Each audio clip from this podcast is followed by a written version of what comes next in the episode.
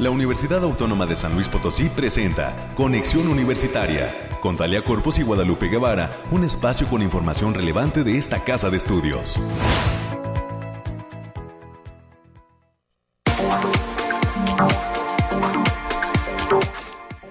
Es mañana de lunes 26 de septiembre del año 2022. Muy buenos días a todas las personas que se encuentran sintonizando eh, las diferentes frecuencias de Radio Universidad.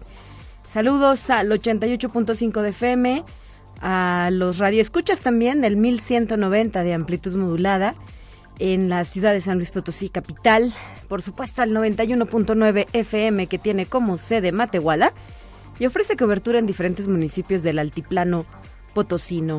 Eh, no podemos dejar de mencionar a quienes lo hacen a través de la aplicación inteligente de su teléfono.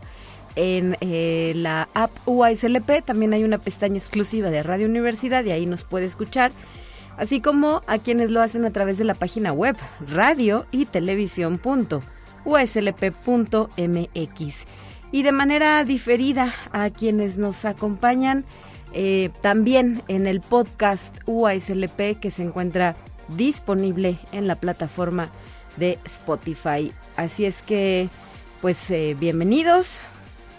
Quédense con nosotros hasta las 10 de la mañana porque tenemos mucho por compartir sobre lo que ha sucedido en las últimas horas en esta la universidad pública más importante del estado de San Luis Potosí. En unos instantes más les voy a compartir, por cierto, eh, pues temas relacionados con la actividad que se impulsa en la Coordinación Académica Región Altiplano, nuestro campus Matehuala, para lo cual será presente en estos micrófonos el doctor Diego Rivelino Espinosa Trejo. Él nos va a dar los detalles de lo que es el quinto Congreso Nacional de Energías Renovables en el campus Matehuala, el ENERNAT. A las 9.30 de la mañana conversaremos con eh, un profesor, el maestro Zain Ramírez Mendoza, y los estudiantes de la carrera de Sistemas Inteligentes de la Facultad de Ingeniería, Ulises Uriel Domínguez y Josué Esquivel Garza. Y es que ellos estarán representando a San Luis Potosí en el concurso internacional de la NASA Space Apps 2022. Y por último, también en estos micrófonos tendremos la oportunidad de conversar con la directora de la Facultad de Ciencias de la Comunicación, la maestra Adriana Ochoa, quien nos va a hablar acerca de lo que es el programa de la 34 semana de la comunicación que se va a llevar a cabo durante el mes de octubre. Así es que nos va a ofrecer justamente eh, pues todo este programa detallado de actividades que están pensadas para las y los estudiantes de esta entidad académica universitaria. Esto y las secciones de siempre, las que usted ya conoce. Tendremos eh, los temas del clima, que por cierto amaneció muy nublado y fresco, ¿no? En la ciudad de San Luis Potosí capital. La revisión de las noticias universitarias en esta ocasión con mi compañera Guadalupe Guevara, quien en unos minutos más será presente en estos micrófonos. Eh, las, los temas nacionales y nuestra pequeña dosis de ciencia para concluir con la emisión. 9 de la mañana ya con 4 minutos. Si usted no ha salido de casa, lleve el suetercito, ¿verdad? Hoy no está de más cargar una prenda abrigadora. Y eh, pues esto también marca el ingreso o nos da, da cuenta del ingreso del primer frente frío en territorio mexicano, según la información que daba a conocer la Conagua a través de su área relacionada con el clima. Ya en unos instantes Alejandrina Dale Mese nos brindará información precisa sobre el tema. Recuerda que tenemos líneas directas a la cabina 444-826-1347 o 48 y también nos puede escribir a la página de Facebook Conexión Universitaria.uaslp. Soy Talia Corpus y arrancamos esta mañana.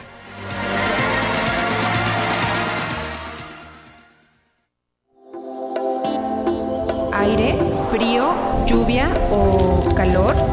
Despeja tus dudas con el pronóstico del clima. Y desde el Bariclim UASLP, Alejandrina Dalemese ya nos acompaña. Bienvenida, muy buen día y adelante con el reporte, Alejandrina. Talia, qué gusto saludarte en este inicio de semana. Te traigo el pronóstico más acertado en nuestro estado En esta ocasión con el 26 al 27 de septiembre. Pero en general para esta semana en nuestro estado tendremos cielos medio nublados con lapsos de sola importancia vientos ligeros a moderados para la mayor parte del territorio potosino y estas condiciones se presentan a la entrada de un conjunto de canales de baja presión, así como la entrada del primer frente frío aunado a las condiciones de monzónica mexicano, lo que propiciará eventos de precipitaciones ligeras a moderadas con eventos potenciales de chubascos para gran parte de nuestro estado, especialmente en zonas de la sierra. Ahora sí, desglosando por zona, en el altiplano potosino estarán con temperaturas máximas de 26 grados centígrados y mínimas de 14, cielos medio nublados con espacios de sol de importancia. Se prevén vientos ligeros de 10 kilómetros por hora y posibles ráfagas de 20 kilómetros por hora. No se descartan algunos eventos de lloviznas puntuales, sobre todo en zonas de la sierra, sobre todo para este lunes, sin descartar eventos para el martes y en la zona media estarán con temperaturas máximas de 26 grados centígrados y 18 de mínima. Cielos medio nublados con espacios de sol de importancia. Se esperan vientos ligeros de 5 kilómetros por hora y posibles ráfagas de 15 kilómetros por hora. También habrá potencial de precipitaciones ligeras, especialmente en zonas de la sierra, para lunes y martes y en la Huasteca Potosina estarán con temperaturas máximas de 29 grados centígrados y mínimas de 21. Cielos mayormente nublados con espacios de sol disperso, vientos ligeros de 5 kilómetros por hora y posibles ráfagas que pueden sobrepasar los 15 kilómetros por hora. También se presentarán potencial de precipitaciones con potencial de chubascos generalizados especialmente para lunes y martes en zonas de la sierra. Y en la capital potosina se presentarán temperaturas máximas de 23 grados centígrados y mínimas de 12 cielos medio nublados con espacios de sol de importancia, vientos ligeros de 15 kilómetros por hora y posibles ráfagas de 30 kilómetros por hora. No se descartan ligeros eventos aislados de precipitaciones puntuales, especialmente en zonas serranas, sobre todo para el martes. Y nuestras recomendaciones para estos días, Talia, es avisarles que continúa el factor de radiación ultravioleta a nivel bajo a moderado, por lo que se debe considerar no exponerse al sol más de 40 minutos consecutivos en horas de mayor insolación. También avisarles que habrá potencial de precipitaciones puntuales para las zonas de la sierra, para la mayor parte de la zona serrana de todo nuestro estado. Y no se descartan eventos de bajas temperaturas, sobre todo para las zonas altas de la sierra. Hasta aquí el pronóstico, Talia. Muy bien, Alejandrina, muchísimas gracias por la información que nos has brindado y seguiremos atentos con tu reporte el próximo miércoles. Bonito inicio de semana, Natalia. Igualmente, hasta la próxima, 9 de la mañana ya con 8 minutos.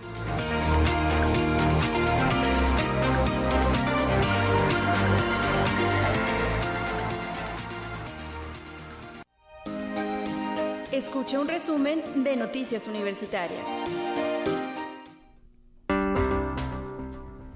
Y ya está con nosotros en cabina mi compañera Guadalupe Guevara. Muy buenos días, Lupita, ¿cómo estás? Bien, un gusto saludar. Espérame que no te escucho. Vamos a esperar a que la producción nos prenda el micrófono. Estamos listos ya, estamos eh, con toda la información de lo que acontece en esta casa de estudios. Y bueno, pues ayer un, resumen de toda la actividad que se dio en este medio maratón atlético, un exitazo esta ah, participación en donde 6.300 atletas eh, después de dos años de no efectuarse esta carrera estuvieron participando de este medio maratón atlético. Se celebró con muchísimo éxito la edición 39 de eh, pues 21 casi 100 años de excelencia.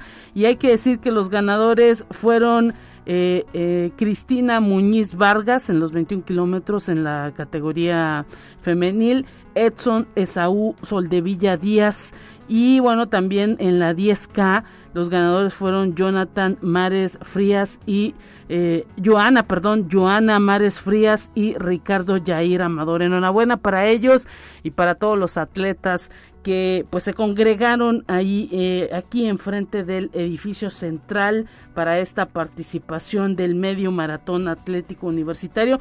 Una gran fiesta universitaria. Así es Lupita no fue la excepción. Después de dos años de suspensión por la pandemia había pues muchas emociones encontradas verdad quienes eh, recordaban cómo habían sido las otras carreras En esta ocasión volvieron a tomar la pista que en la que se convierte en diversas calles de la ciudad. Hay que mencionar que el recorrido de, por ejemplo, en el caso del medio maratón, abarca esta zona universitaria, hasta allá llegan, después se introducen al Parque Tangamanga y después de regreso hasta el centro histórico. Y en todo este trayecto eh, fue pues emocionante ver cómo la gente salía, les aplaudía, les ofrecía palabras de aliento Inclusive cuando venían llegando ya a la meta que se ubicaba aquí en, afuera del edificio central, pues había hijos, hijas apoyando a sus papás, adultos mayores que estaban eh, llevando a cabo o corriendo más bien esta carrera y eh, pues echándoles porras porque ya casi llegaban y eh, iban a, a, obtener además su medalla que en esta ocasión fue la letra S para continuar con la colección que al final formará eh, la palabra UASLP. La idea era que fuera este año cuando concluyeran esas siglas, pero pues por cuestiones de pandemia ya lo sabemos, dos años no se tuvo esta carrera. Así es, y pues ya muchísima gente con mucho entusiasmo estuvo presente en esta carrera atlética que continúa siendo toda una tradición, este primer medio maratón, al menos aquí de la ciudad, que se organizó de manera formal. Es este medio maratón atlético universitario en su edición 39 y pues felicidades también a todo el gran equipo tanto de la dirección de comunicación y de todas las áreas de la universidad eh, también eh, de eh, la dirección de radio y televisión estuvieron haciendo transmisión en vivo hay que decir que prácticamente todas las áreas de la universidad estuvieron funcionando en día domingo para pues poder hacer realidad este medio maratón atlético Talia. Así es, dar su crédito a la División de Servicios Estudiantiles, que es la entidad de la cual depende eh, la jefatura de deportes, que a su vez son los principales organizadores de este evento, y a quienes se les vio también muy entusiasmados por la enorme y gratísima respuesta del público participante. Sabíamos, por ejemplo, que venían representantes del Instituto Mexicano del Seguro Social, por ahí se vieron corredores eh, que estaban acompañándonos desde esa institución, de nuestros campus, de nuestras facultades. Luego no los mencionamos eh, porque piensan que dejamos alguno fuera, pero estuvieron todos, Derecho, Contaduría, eh, Comunicaciones, Ingeniería, el hábitat, ciencias, ciencias sociales y humanidades, psicología, ciencias de la información, en fin, todas, agronomía y veterinaria y algunos campus también. Y como bien lo decías, el ganador, el máximo ganador fue un río verdense. Bueno, pues enhorabuena para él en la rama varonil y pues también en la rama eh, femenil hay ganadoras. Y pues esto, eh, eh, esperemos que se gasten bien el premio, ¿no?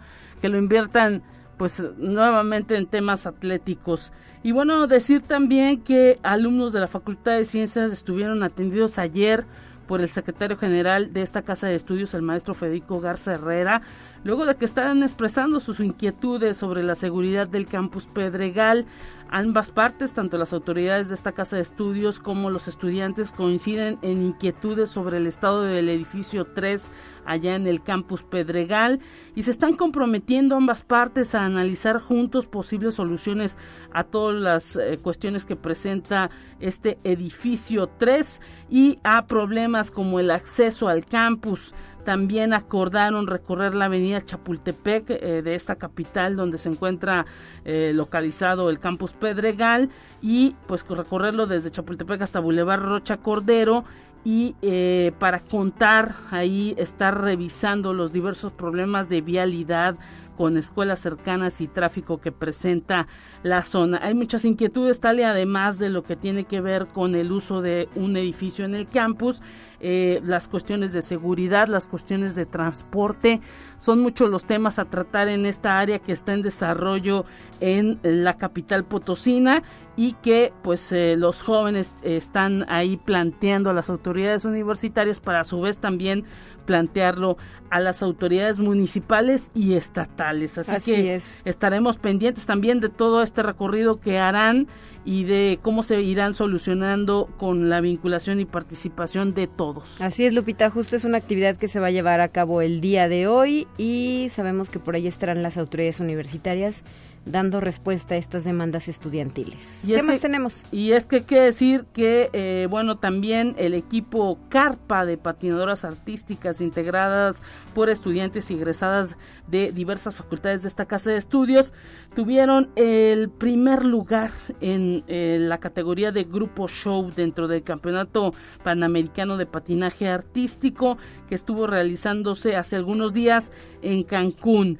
Eh, dentro de este mismo certamen, Rubí Chapa obtuvo el primer lugar en la categoría senior intermedia libre y Paulina Mejía también obtuvo un primer lugar, pero en la categoría de figura senior intermedia.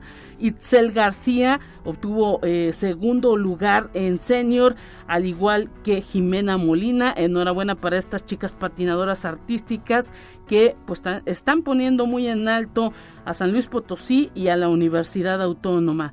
También hay que decir que en el campus Río Verde, ya se había anunciado a través de estos micrófonos, arrancó ya toda la actividad, se dio la inauguración de la edición 17 de la Feria Nacional del Libro de esta casa de estudios y bueno, esta feria se está desarrollando en la plaza principal del municipio de Río Verde y hay que decir que en esta ocasión se ponen a disposición más de 5 mil volúmenes de diversos temas que se podrán adquirir a precios accesibles. La feria estará funcionando allá en Río Verde hasta este 2 de octubre y tiene entrada libre de 10 a 8 de la noche.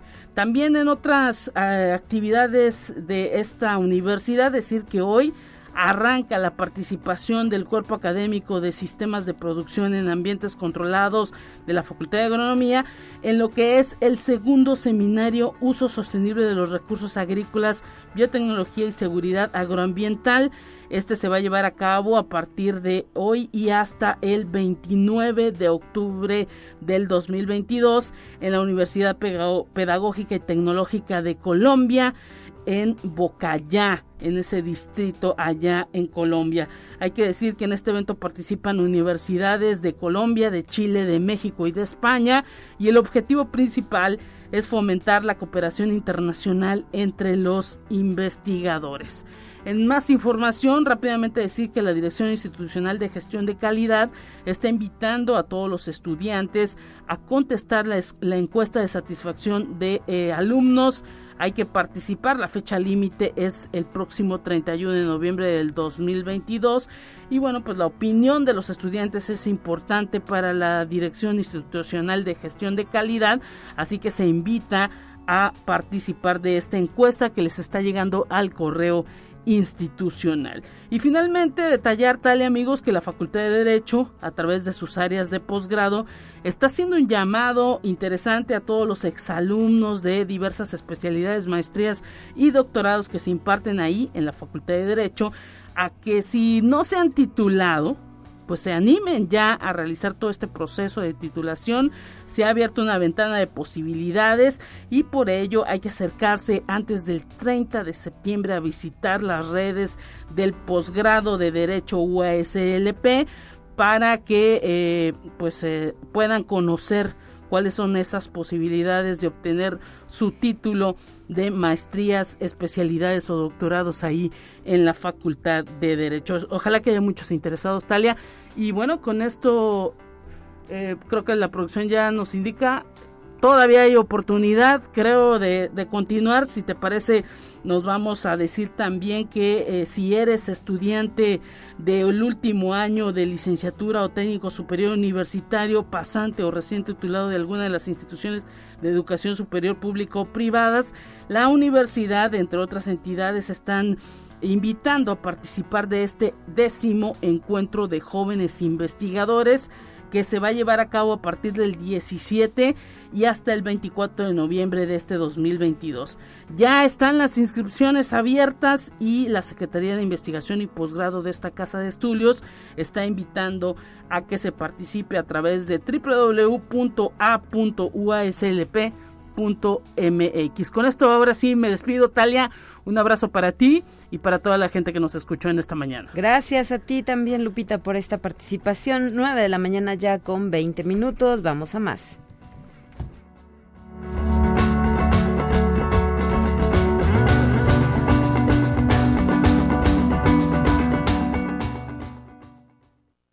Te presentamos la entrevista del día. 9 con 20 y nos trasladamos hasta lo que es la zona de Matehuala, nuestro campus Coordinación Académica Regional Altiplano, donde se encuentra el doctor Diego Rivelino Espinosa Trejo. Muy buenos días, gracias por acompañarnos en esta ocasión. Hola Talia, buenos días, eh, muchas gracias por, por el espacio que nos brindas. Y ahora para platicar sobre este quinto Congreso Nacional de Energías Renovables en ERNAT, que justamente pues es organizado desde este campus Matehuala y eh, pues que ya está próximo a llevarse a cabo. ¿Qué nos puede señalar, doctor, sobre el evento? Ah, pues mira, eh, para ponernos un poquito en contexto, el campus Coara en, el altiplano potosino de la, de la UASLP pues tiene un programa educativo en, en ingeniería de energías renovables Así es que pues por aquí, ¿no? Por aquí es que eh, tenemos esta intención.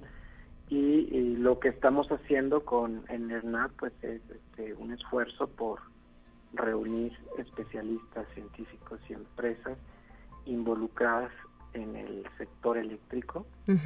Y, y, nuestra intención es brindarle a todos los participantes que nos visiten pues un espacio para reflexionar sobre la modernización de los sistemas eléctricos y en específico pues el nuestro, nuestro sistema eléctrico nacional.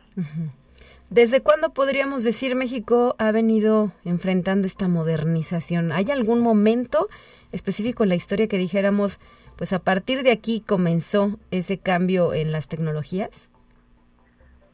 Pues mira, em, yo te puedo comentar eh, mi, experiencia. Sí, claro en el 2015, por instrucciones ¿no? del, del rector de la universidad, pues surge surge esta carrera de ingeniería de energías renovables y esto esto estaba asociado a, a, la reforma eléctrica de Enrique Peña Nieto. O sea, Enrique Peña Nieto se aprueba en el 2014 esa reforma eléctrica y tiene una gran intención de, de fortalecer las energías renovables. Y después, el año pasado, en el 2021, eh, con el sexenio actual, cambia, cambia la reforma eléctrica. Eh, así es que, eh, en este sentido, pues yo creo que en estos últimos seis años, Talia, hemos estado observando grandes cambios en, en la modernización del sistema eléctrico nacional y, y, la, y principalmente los retos ¿no? a los que se enfrenta nuestro sistema eléctrico para soportar las estas nuevas alternativas que tenemos de generación de energía eléctrica a partir eh, de las energías renovables que son en definitiva una manera eh, más amigables con el medio ambiente pero que tienen sus retos no para insertarse al sistema eléctrico. Muy bien. Y cuál es el tema principal de este quinto congreso de NERNAT mira eh, vamos, el, el, el, enfoque está muy, muy dirigido hacia las cuestiones técnicas del sistema eléctrico, pero no hemos querido perder de vista los aspectos ambientales y sociales de este tema.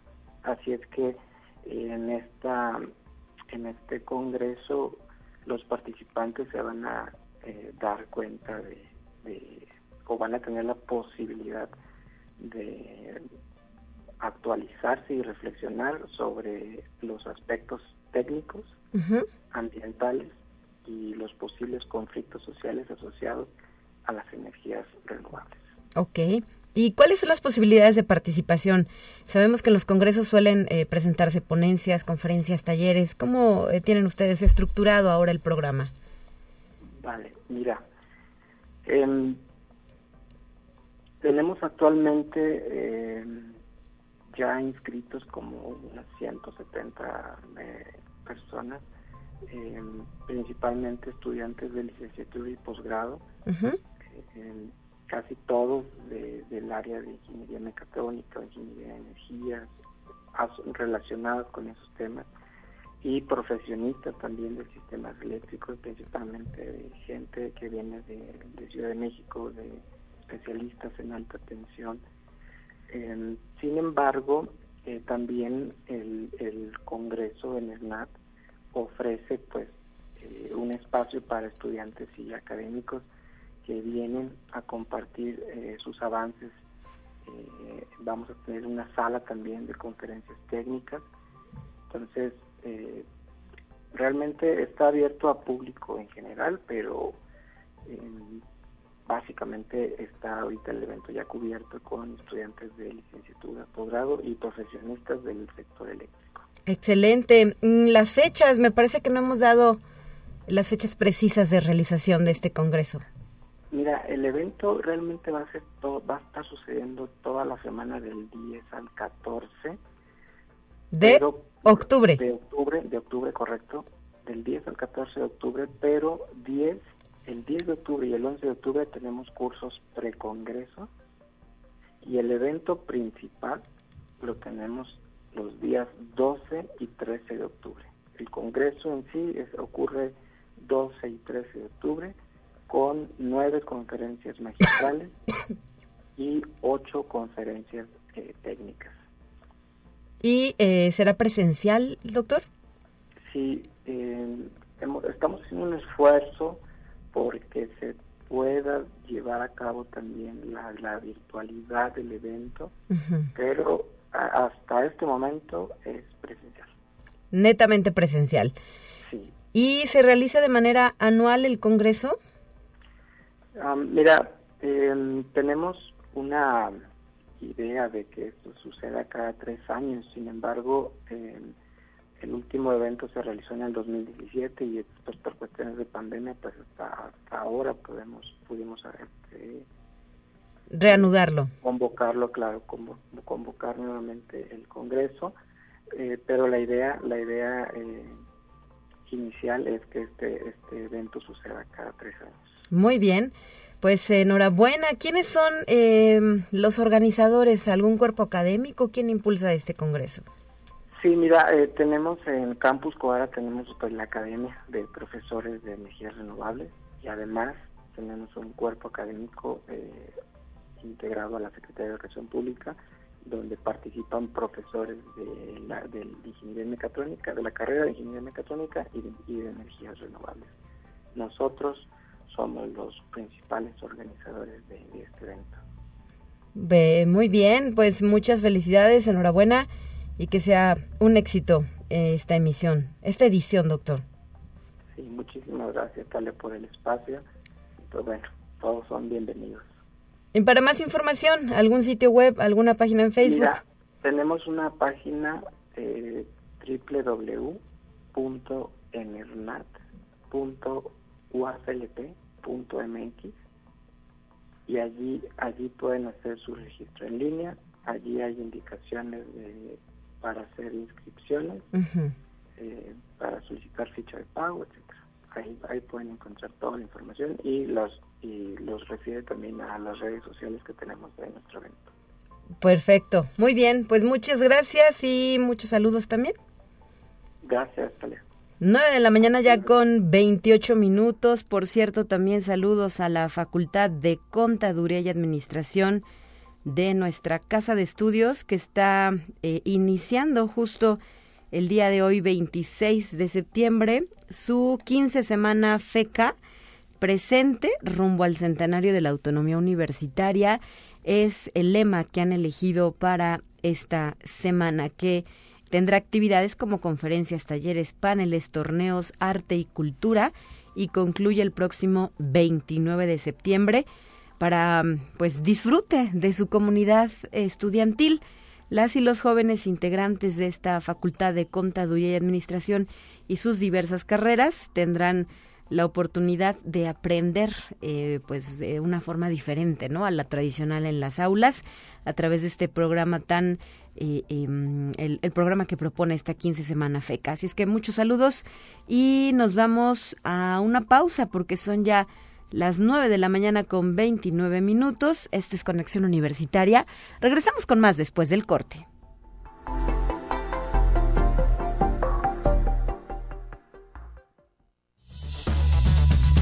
Vamos a una breve pausa. Acompáñanos.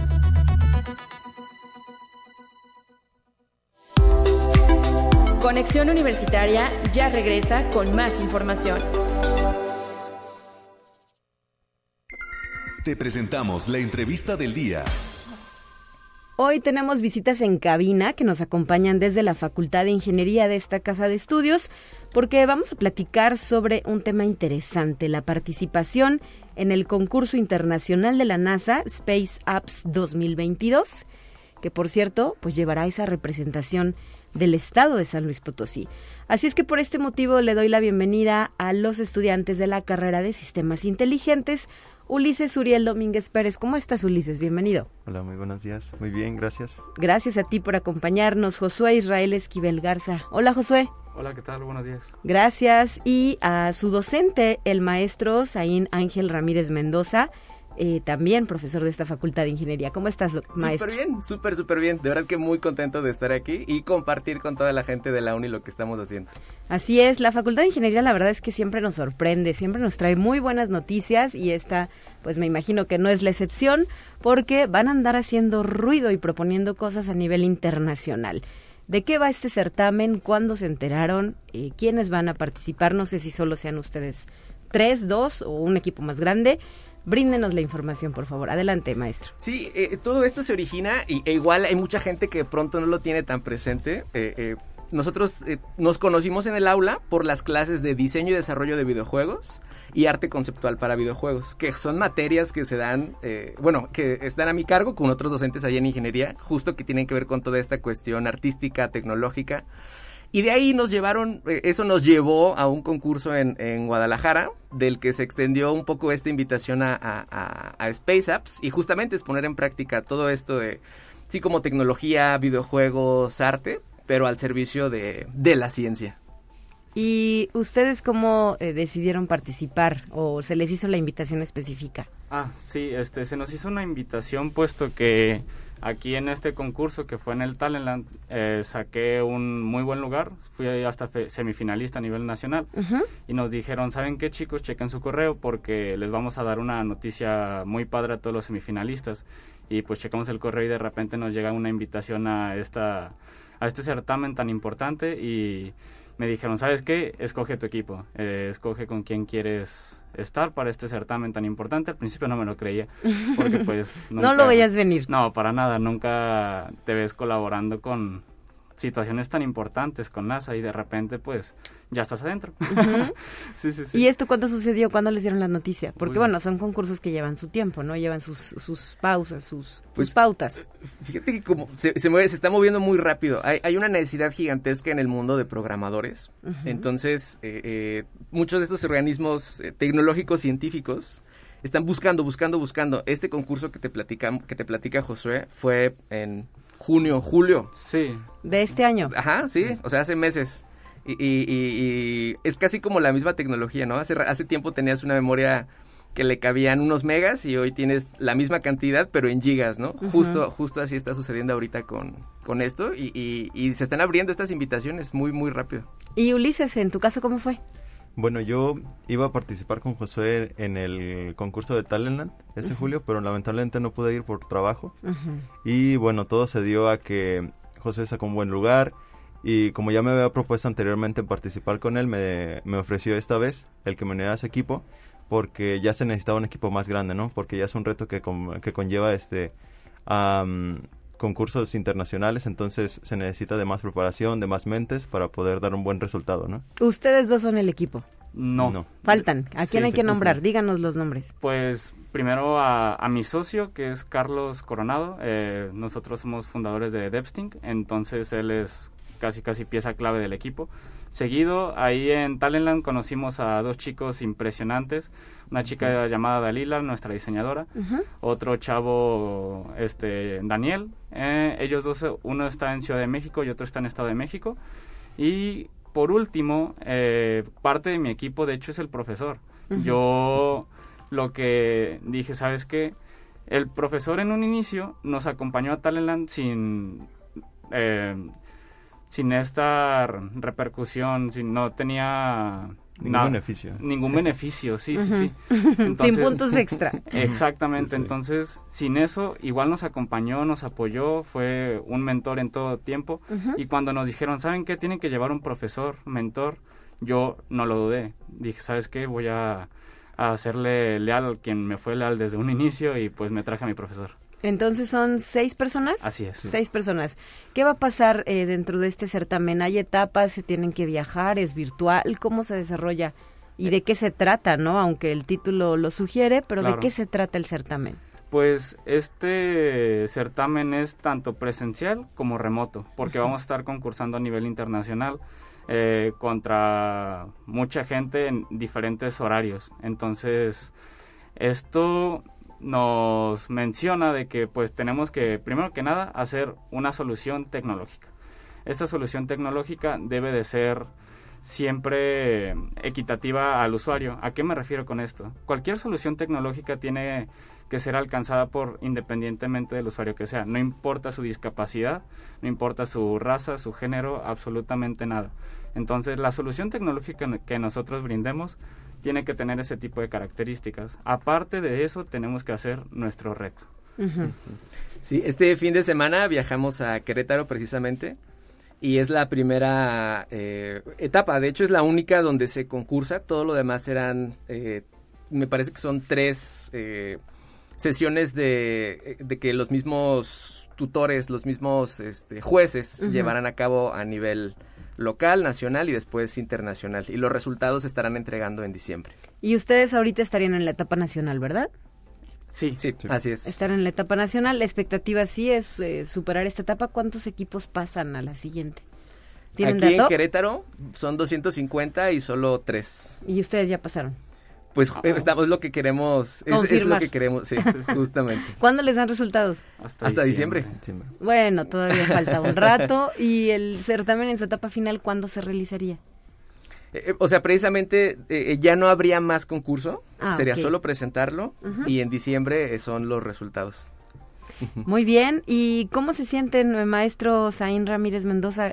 ¿Qué significa para los jóvenes o, cómo has leído tú la experiencia de los jóvenes en ese tipo de certámenes internacionales? Padrísimo. La verdad quisiera mandar eh, un mensaje a todos los profes, colegas que nos escuchan.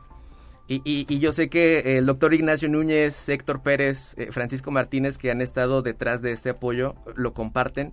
Y es mucho de la visión de ingeniería donde te fijas, el equipo aquí es de Josué. No es, o sea, yo no estoy liderando el equipo. y, y, es lo que estamos formando. Para eso estamos educando a los chicos nosotros nos vamos a quedar atrás en algún momento. Y pasa. Eh, eh, yo tengo 33 años. Y hay cosas que te lo juro, plataformas, tecnologías, ellos me enseñan.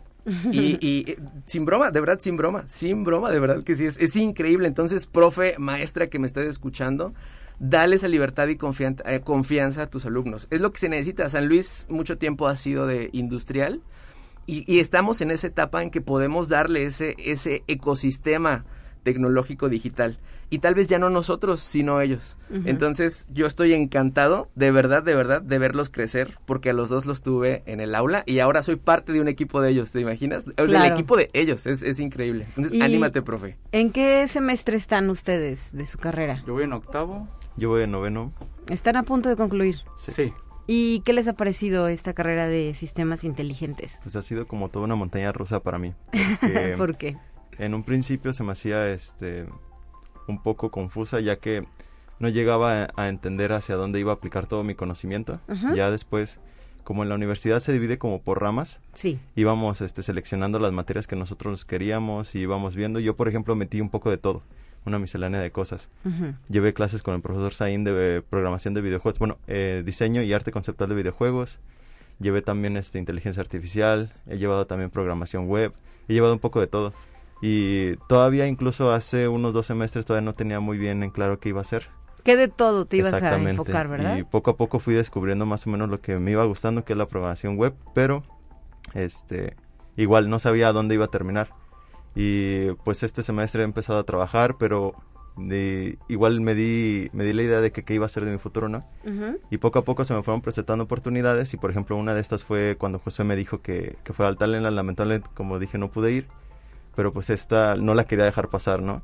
Y es, o sea, y, la verdad es un consejo que quiero dar, o sea, que hay oportunidades que puedes dejar ir, pero las que, las que puedas tomar y necesitas tomar decisiones en ese momento, pues Hazlo. lánzate porque, o sea, es lo que te va a ayudar a crecer. Ujú. Todavía no pasa y yo, yo ya, la verdad es que me siento muy bien porque estamos preparados, ya tenemos una idea de lo que vamos a hacer y pues vamos a ir a otro lado, ¿no? O sea, vamos a descubrir otras tierras que pues para mí eso yo no lo veía hace como tres meses y ya después de esto ya cuando me dijeron, pues ya la verdad es que otro mundo. Estás emocionado, Sí, la verdad es que sí. entusiasmado también, ¿verdad? Y sí, sí. Josué, Pues para mí la carrera ha sido una búsqueda de propósito. Yo de hecho en un inicio era licenciado en química. Entonces estudiaste, empezaste con esa carrera. empecé con esa carrera, de repente me di cuenta que no era lo mío y lo mismo, es una búsqueda de propósito eh, día a día, no es como que de del día de mañana, uy, ya, ya sé, ya sé que quiero hacer toda mi vida, ¿no? Porque si te lo preguntan a los 18 años, pues la verdad no quieres este, estudiar, a lo mejor quieres estar con tus amigos o cosas Pasarla bien, escuchar música, jugar Sí. videojuegos. Y esta carrera, la verdad es que sí ha sido una búsqueda de propósito diario, eh, en la cual me he encontrado, me he encontrado, perdón, a gente impresionante de otros estados de mi misma carrera, mismos profesores, pero si hay algo que yo puedo decir hoy a la audiencia es que cualquier persona puede estar en el lugar en el cual estoy hoy yo. Cualquiera. Eh, no porque yo sea un alumno según excepcional o lo que sea. De hecho, no, tengo un promedio, no sé, creo que de 8. Este, no soy el mejor alumno, no, no, no, pero soy el que más lo intenta, el que más este está ahí. Entonces, si algo les puedo decir, no dejen pasar las oportunidades, porque las oportunidades se van este rápido y no vuelven pero hay que siempre saberlas identificar, eso es muy, muy, muy importante. Y, y no, no, no tengan miedo, de hecho. sí, Muy sí. bien. ¿De dónde eres originario, Josué Esquivel? De Ciudad de México. Claro, digo, el acento se nota diferente, ¿no? Yo te hacía como del norte, pero bueno, Ciudad de México, y estudias aquí en San Luis Potosí, en nuestra universidad. Así es. Pues muchísimas gracias por habernos acompañado en esta ocasión, jóvenes, profesor. Muchas felicidades por impulsar el talento de estos chicos, por hacerlos, eh, pues ir más allá de lo que ellos creen es el límite de sus capacidades, ¿no? Porque esto es muy importante, siempre tratar de ser y buscar, eh, pues conocer más, aprender más. eh, y pues ir a la conquista de estos sueños y estas metas que ellos Así se es, propongan. sí, sí, sí, si me permites. Yo, eh, fíjate, originalmente yo estudié edificación y administración de obras y después fue el cambio a la maestría en diseño y desarrollo de videojuegos. Es justo eso, el, el encontrar el propósito. Pero digo esto porque cada vez que iba al hábitat te iba escuchando en el radio. Entonces es padrísimo estar aquí eh, el día de hoy. Y, y- y aparte, si, eh, eh, si me das chance hacer este comercial, Sí, claro. los jueves nosotros tenemos también un programa de radio que se llama Cuadrante Gamer. Aquí Claro, justo sí, de Radio sí. Universidad. Igual, todos los chicos, chicas, eh, eh, o sea, escúchenlo, anímense. Es, es justo para ustedes, para compartirles este, este tipo de, de cosas. ¿A qué hora pasa? A las 8, todos los jueves a las 8. De la noche. Ajá, así es. Aquí y también a través de Twitch. Y están en el podcast, ¿no? También, debe estar por ahí en sí. Spotify su podcast, por si quieren recuperar alguno de estos capítulos. Pues muchísimas gracias, maestro Zain Ángel Ramírez Mendoza, docente de la Facultad de Ingeniería. Bienvenido aquí a Conexión. Es tu casa también.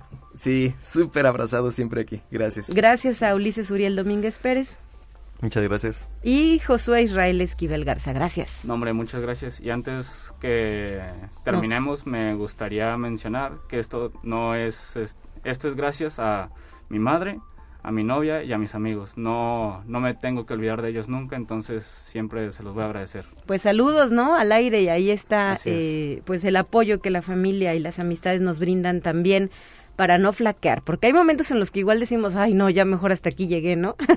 Pero eh, con todo su impulso y su buena vibra podemos seguir adelante. Gracias chicos. Nada de qué. A ustedes, gracias. gracias 9 con también. 45 tenemos nuestra siguiente sección y volvemos con más.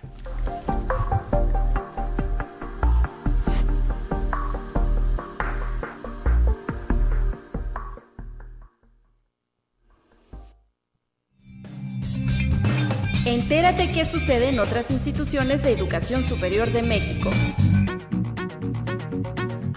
Impulsarán Universidad Autónoma de Chiapas y la Universidad Autónoma de Zacatecas acciones en favor de la docencia, investigación y extensión de la cultura, a fin de establecer las bases de colaboración interinstitucional en los campos de la docencia, investigación, difusión y extensión de la cultura.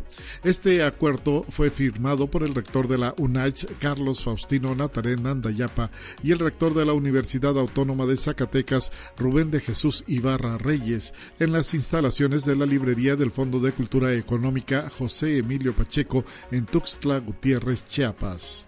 Conexión Universitaria. La Facultad de Arquitectura 5 de Mayo de la Universidad Autónoma Benito Juárez de Oaxaca celebra su 40 aniversario. Cuatro décadas de intenso trabajo han permitido consolidar a la institución como una de las mejores en el sureste mexicano. Así lo dijo el director de esta unidad académica, maestro Carlos Antonio Ramírez Montes.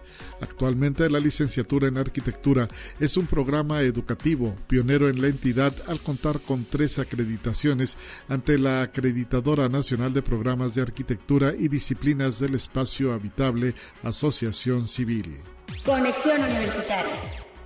El rector de la Universidad Juárez Autónoma de Tabasco, Guillermo Narváez Osorio, firmó una carta intención para conformar la Red Iberoamericana en Ciencias de la Salud, en la que participan universidades de Chile, Texas, España y El Salvador, para el beneficio de los cuerpos académicos y grupos de investigación de los respectivos países.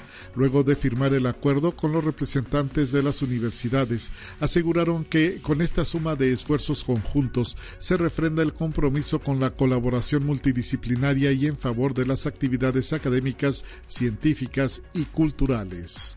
Conexión Universitaria.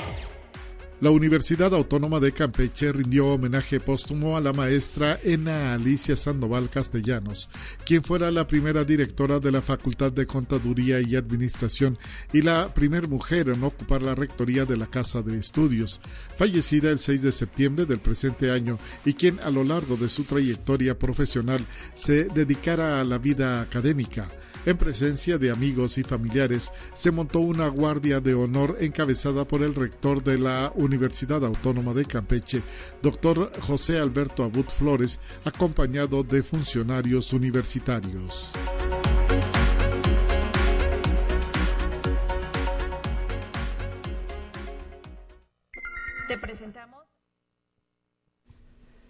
9 de la mañana ya con 49 minutos y estamos a punto de continuar con nuestra siguiente invitada. En unos instantes más estará ya reportando con nosotros para eh, concluir justamente con este espacio de noticias. Antes me gustaría compartir con usted esta información importante que nos ha hecho llegar la Dirección de Policía Vial para la comunidad UASLP. Mire, y es que a partir de este lunes 26 de septiembre el tránsito de vehículos quedará cerrado de los carriles de poniente a oriente de la avenida Himno Nacional. En el tramo de Niño Artillero hay a Fray José de Arlegui, esto debido a obras viales que se van a realizar en el tramo. Así es que por ello se recomienda tomar vías alternas. Los vehículos que transiten sobre la glorieta Bocanegra de Morales solo podrán ingresar a Himno Nacional para acceder a la calle Niño Artillero con dirección a Salvador Nava y los que pretendan circular hacia el oriente sobre la avenida Himno Nacional no podrán hacerlo, por lo que deberán utilizar como vía alterna la avenida Venustiano Carranza con dirección al oriente y después dar vuelta a la derecha sobre la calle Basalenque y sobre esta acceder a Himno Nacional en tránsito de vehículos que circula sobre Niño Artillero desde la Salvador Nava hasta Himno Nacional, deberá utilizar como vía alterna la calle Fray Alonso de la Veracruz y dar vuelta a la izquierda sobre Fray José de Arlegui para incorporarse a la avenida Himno Nacional. Así es que hay que tener cuidado y mucha paciencia con estas eh, actividades, con estas acciones que implementa el Ayuntamiento de San Luis Potosí y que hoy pues está informando a través también de estos los micrófonos de conexión universitaria. 9 de la mañana ya con 50 minutos tenemos una invitación más eh, o está lista ya nuestra invitada. Muy bien, vamos pues a la siguiente entrevista.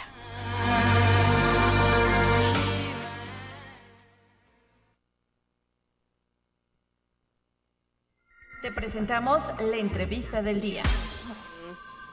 En la línea telefónica se encuentra la directora de la Facultad de Ciencias de la Comunicación, la maestra Adriana Ochoa, a quien le agradezco que esté en contacto con este espacio de noticias. Muy buenos días, maestra. Buenos días, Talia. A tus órdenes. Pues hoy para compartir qué viene con esta 34 semana de la comunicación. ¿Qué es lo que han programado y a quién se extiende la invitación para que participe de manera activa?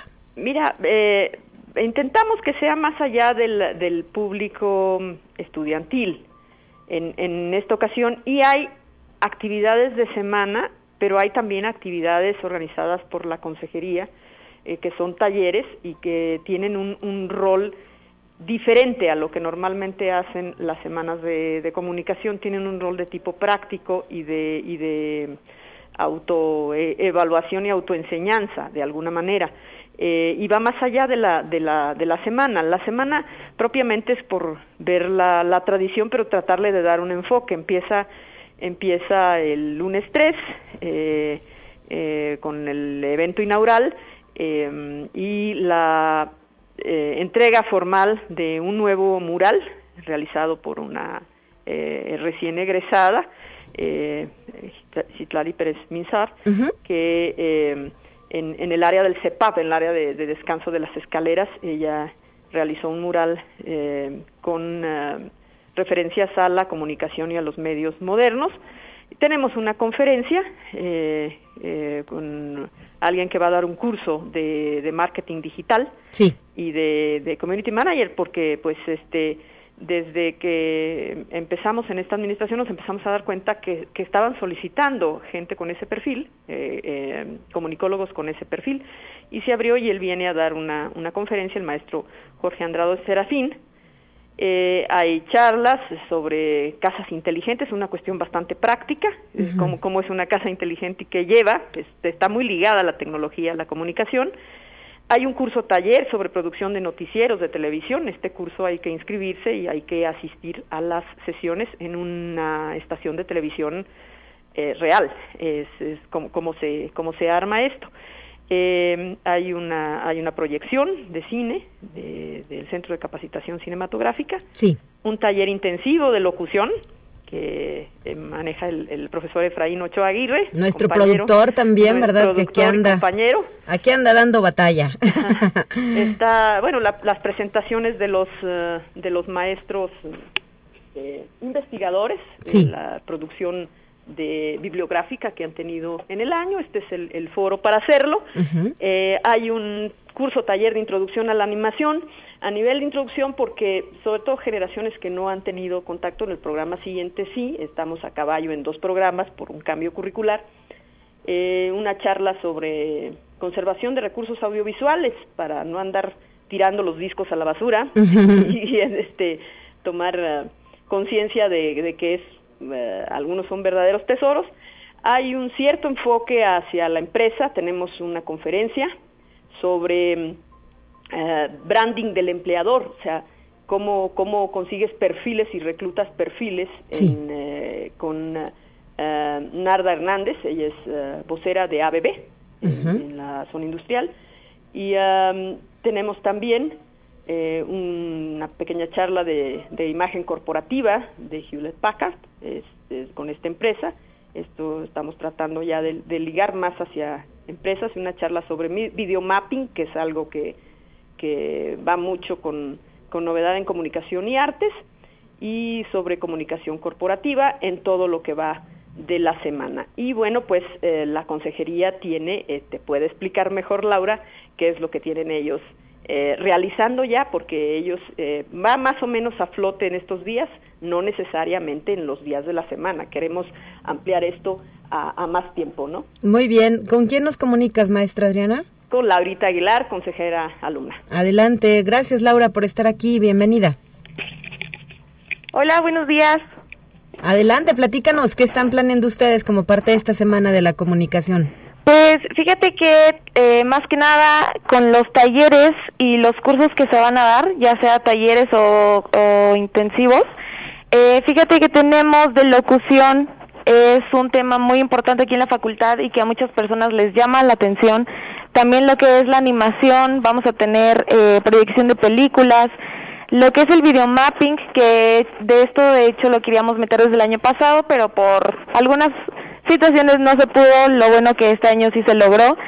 Eh, lo que intentamos hacer es que la comunidad estudiantil de pues nuestra facultad se inscriba, pero igual va a estar abierto a cualquier estudiante de la universidad que tenga interés en estas áreas. Eh, la inscripción la vamos a hacer a través del profesor Ernesto Anguiano y pues la verdad es que van a estar muy padres, van a estar cortos pero llenos de información y de herramientas para las personas que tengan interés en pues en estos temas. Muy bien, el programa completo dónde lo encontramos, eh, ¿qué redes sociales tienen ustedes? Lo podemos encontrar en la página de la Facultad de Ciencias de la Comunicación como en la página de Consejería y Sociedad de la FCC. En cualquiera de las dos, ya sea vía Facebook o Instagram, lo podemos encontrar ahí. Muy bien, pues muchísimas gracias Laura por habernos acompañado en esta ocasión y nos despides también de la maestra Adriana Ochoa. Eh, directora de la Facultad de Ciencias de la Comunicación. Les deseamos éxito en esta actividad. Muchísimas gracias. Hasta la próxima. Son ya las 9 de la mañana con 57 minutos. Nosotros ya nos vamos. Mañana estará de regreso Guadalupe Guevara en la conducción de este espacio de noticias. Soy Telecorpus y les deseo un excelente lunes. Por cierto, toca semana corta, ¿verdad? El viernes nos vamos a celebrar el Día de la Universidad.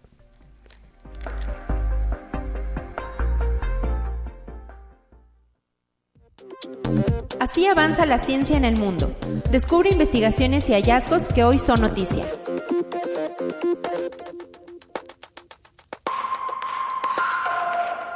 Por primera vez en el mundo, un diente muerto y sin sensibilidad puede regresar a la vida a través del implante de células madre que realizan en su interior científicos venezolanos en el país suramericano.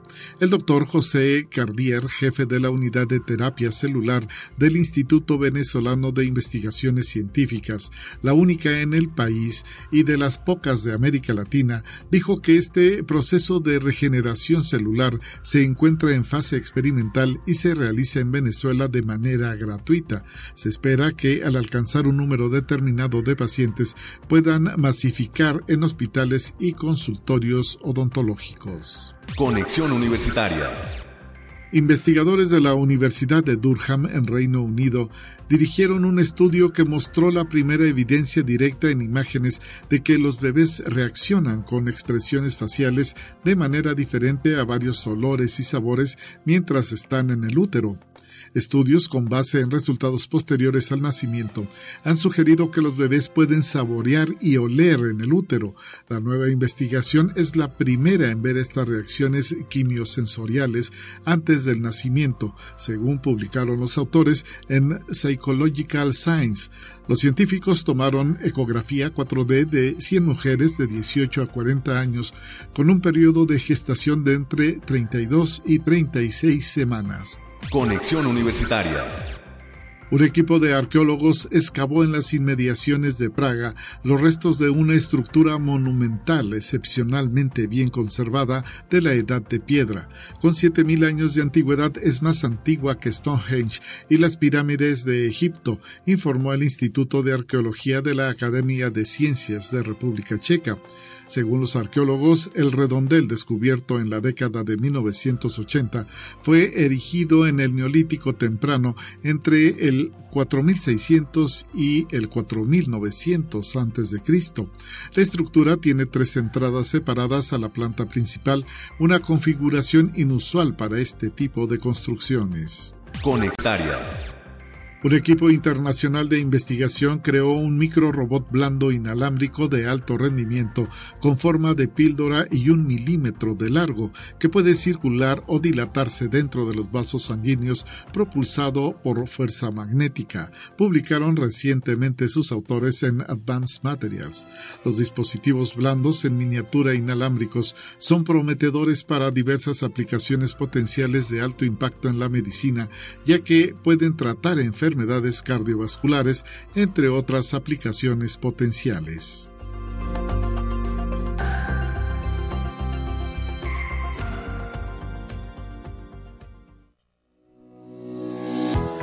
La Universidad Autónoma de San Luis Potosí presentó Conexión Universitaria con Talia Corpus y Guadalupe Guevara.